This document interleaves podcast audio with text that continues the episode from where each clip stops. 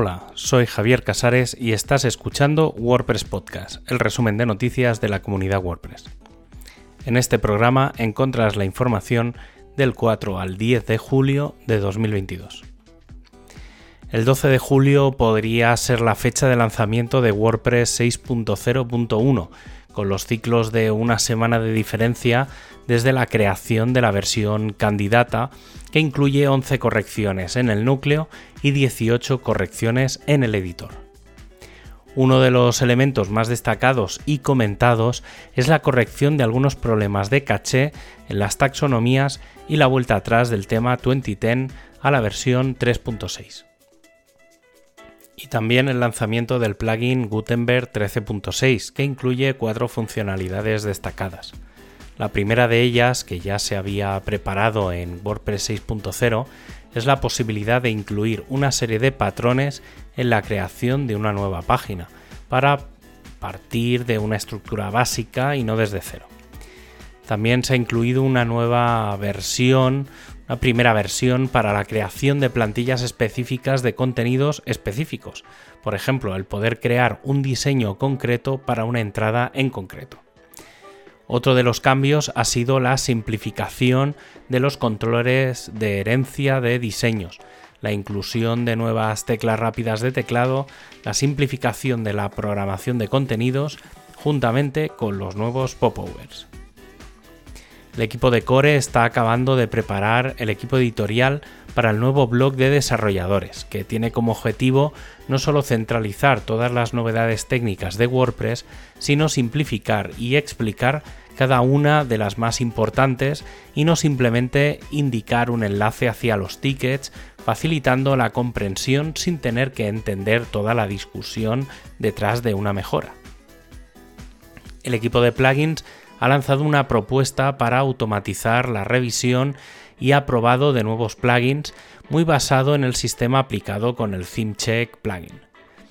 Este sistema sería un plugin que te puedes instalar en tu WordPress, activar el código de tu plugin y conseguir información sobre distintos elementos que se vayan a analizar, desde la calidad del código hasta información sobre accesibilidad.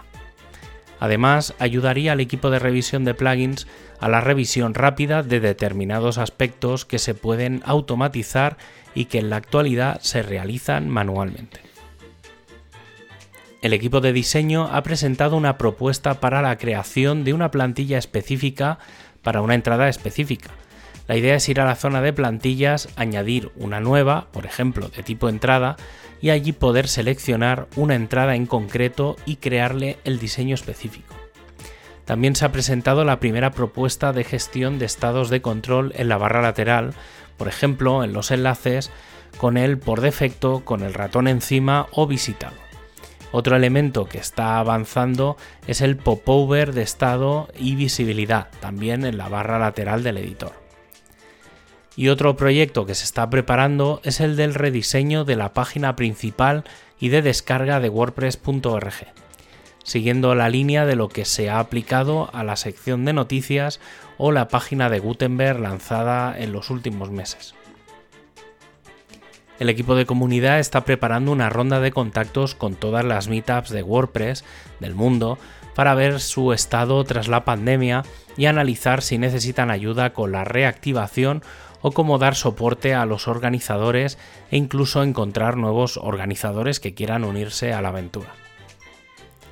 El equipo de BuddyPress está preparando el lanzamiento de la versión 11.0 que requerirá al menos WordPress 5.7 en su filosofía de ir dando soporte solo a las tres últimas versiones del núcleo.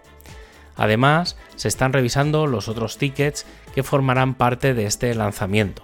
Entre otros está el de eliminar la dependencia de jQuery o la creación de un bloque de actividad e incluso la posibilidad de incluir un nuevo tema por defecto.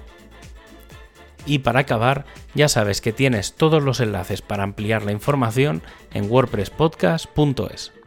Un abrazo y hasta el próximo programa.